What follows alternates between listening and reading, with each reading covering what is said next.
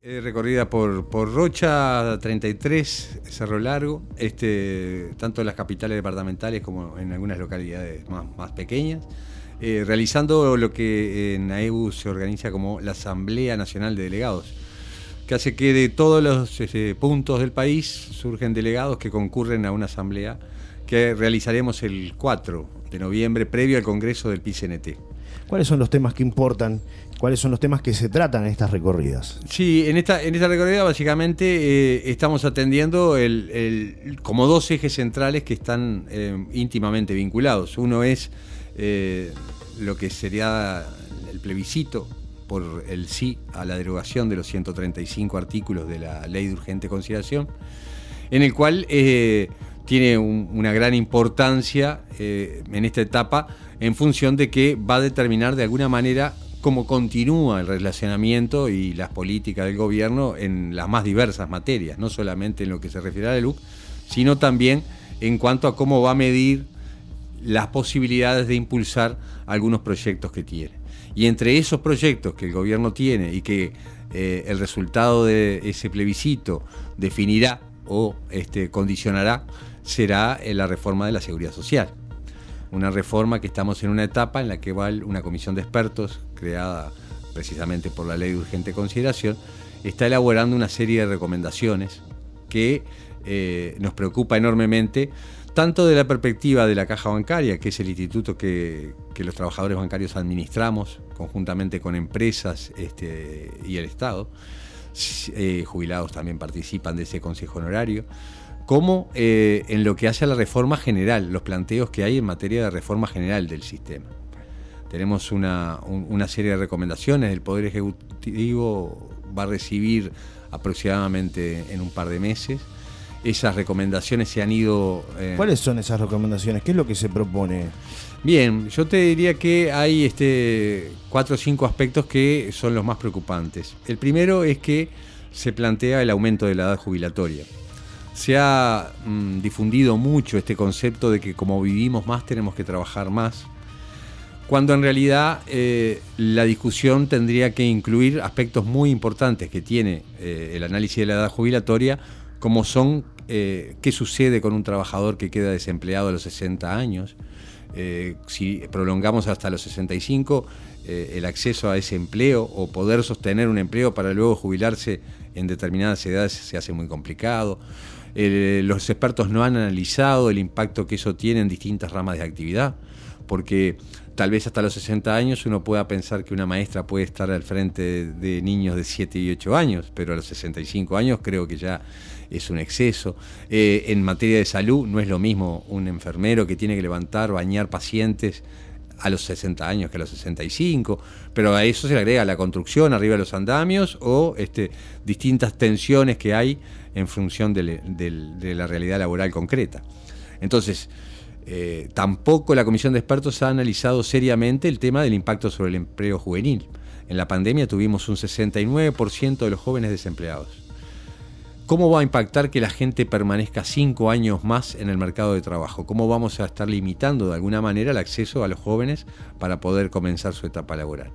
Entonces, ahí hay un primer capítulo en el cual hay una discusión en donde los expertos no han planteado ningún escenario de solución. El segundo capítulo que yo diría eh, problemático es la caída de las prestaciones que va a provocar estas recomendaciones.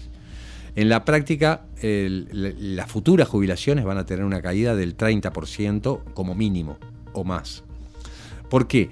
Porque van a tomar en cuenta 25 años de actividad del trabajador para promediar esa jubilación. Y eso implica que un trabajador, la evolución de su historia laboral es muy variada.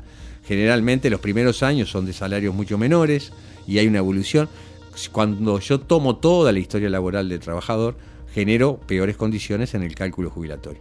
Los primeros este, ejercicios que hemos hecho en cálculo este, de, estos elementos actuariales nos dan que el mínimo es un 30% de caída de las jubilaciones. Pero no solamente hay impacto en las jubilaciones, sino que en las pensiones por viudez hay planteos de reducción sustancial, en las pensiones por incapacidad, las jubilaciones por incapacidad hay también una caída abrupta. Es decir, un segundo componente es reducir el gasto que tiene el Estado en seguridad social sobre la base de reducir las prestaciones en forma muy, muy importante. Eh, estos temas ustedes los han planteado y ¿qué han recibido del otro lado? Eh, mire, eh, nosotros hemos planteado en reiteradas oportunidades que esto está siendo solamente un planteo de reducción y contracción de la seguridad social, de pérdida de derechos y beneficios. Y de parte de la comisión de expertos lo único que hay es recibir, escuchar, pero finalmente recomiendan los que ellos ya tienen predefinido. Hay atrás de esta comisión de expertos una visión política, ideológica, de por dónde va a funcionar la seguridad social o dónde debería funcionar. De hecho, el presidente de la comisión de expertos, el doctor Saldain, rochense además, este, que, que fue el, creador de este régimen mixto, régimen con AFAP, vuelve a profundizar el régimen de, AFAP, intentando incorporar a las cajas paretastales al régimen de AFAPs. Este, la bancaria, la notarial, la provisional, quieren ser incorporadas a un régimen de AFAP. Y paradójicamente, las AFAP son, hoy por hoy, el único eh, tramo de la seguridad social que da ganancia para las empresas extranjeras. Da ganancia. El Banco de Previsión Social pierde dinero. El Banco de Seguros del Estado, que es el que eh, paga las jubilaciones después que la gente se retira, pierde dinero y sin embargo las AFAP, cobrando comisiones a los trabajadores por administrar su dinero, dan ganancia. Y si, como si fuera poco, apenas dieron en el año 2020 unas prestaciones de promedio de 7 mil pesos. 25 años de acumulación de ahorro de los trabajadores generan 7 mil pesos de promedio de eh, prestación, lo cual consideramos absolutamente insuficiente a la hora de discutir si esto es seguridad social o no. Es un escenario sumamente complicado. En esas recorridas que se están planteando, en la comunicación con el vecino, el día a día, ¿qué es lo que dice? ¿Qué es lo que más le preocupa? ¿Qué es lo que plantea? Y nosotros lo que estamos eh, encontrando es una, una absoluta desinformación. La gente no tiene la más mínima idea de que esta comisión está elaborando estos lineamientos. Eh, el hecho de que este, como política de gobierno se haya definido que sean unos expertos que recomiendan lleva a que la gente crea que porque son expertos ya tienen la, verdad revelada.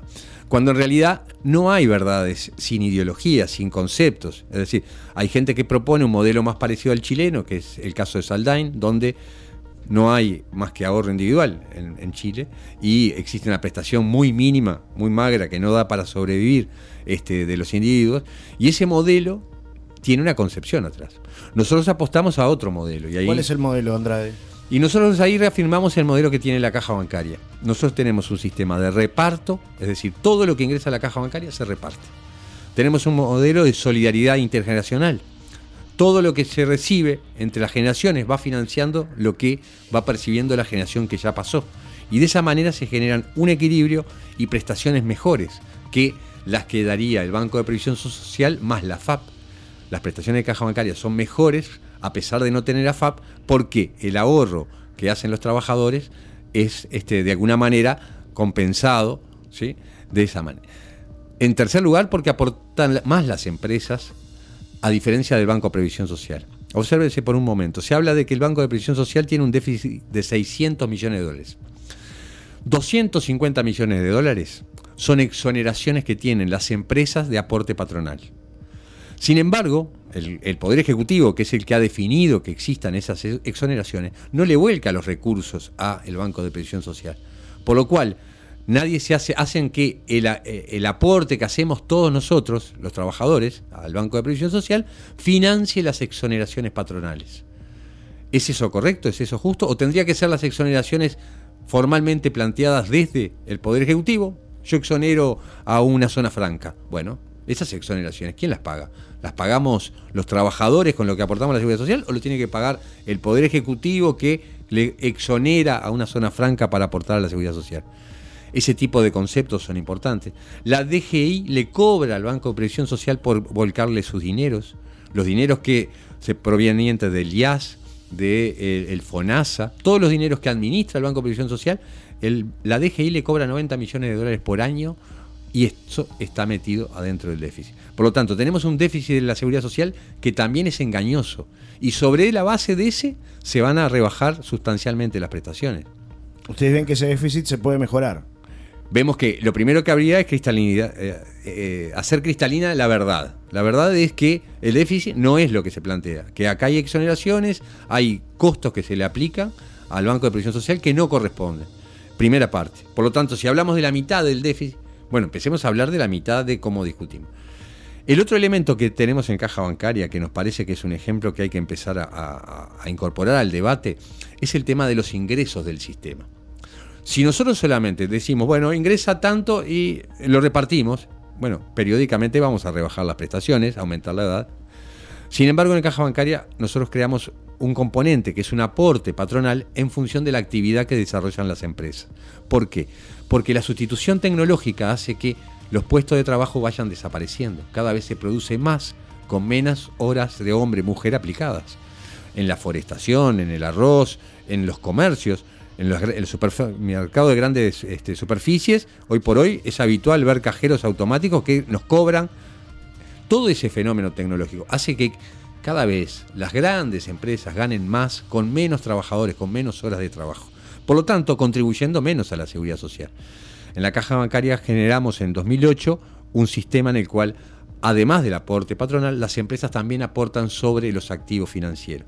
¿Qué permite eso? Que hoy la caja se financie con algo de lo que produce la actividad en sí misma.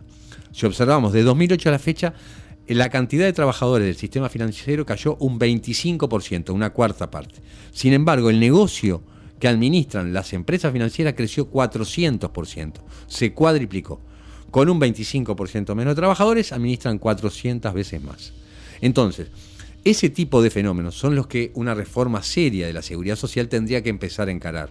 ¿Cómo hacemos que la tecnología, la elevación de la productividad, el crecimiento económico repercute en favor de dar una seguridad social justa, solidaria, eficiente y no meramente circunscripta a lo que cada uno ahorra? Porque si vamos al ahorro individual, vamos a un fenómeno de que el que gana mucho va a tener un buen ahorro, va a tener una buena calidad y vamos a extender la injusticia que se vive durante toda la vida laboral, la vamos a extender hacia la etapa jubilatoria. Y eso es de alguna manera un elemento que nosotros queremos modificar. Andrade, para quienes tengan dudas, quieran consultar alguna información al respecto de este tema, ¿a dónde pueden dirigirse? ¿Hay algún tipo de línea abierta? ¿Algún contacto en las redes sociales? Sí, eh, tanto como desde AEU, ¿sí? aebu.org.uy, que es, una, este, es nuestra página, tenemos todo un área desarrollada de seguridad social, como a, través del ERT, equipo de representación de los trabajadores en el BPS, este, existen redes sociales que eh, está toda la información disponible y ahí están los mecanismos de contacto para por mail, por, por las diversas vías poder eh, hacer consultas e informaciones que nos permitan este, ir sacándole las dudas a mucha gente. ¿Cómo sigue su recorrida? Bueno, eh, hoy, hoy volvemos a Montevideo, mañana seguimos por Minas, estamos al mismo tiempo recorriendo el litoral con otro equipo de, compañeros y, y, bueno, llegar a, al 4 de noviembre habiendo recorrido todo el país y con, con miles de compañeros participando de asambleas nos pareció este, bien importante porque es a veces este, son la parte oculta de la democracia sindical que, a veces se, habla. Bueno, miles de trabajadores se juntaron y conversaron del tema.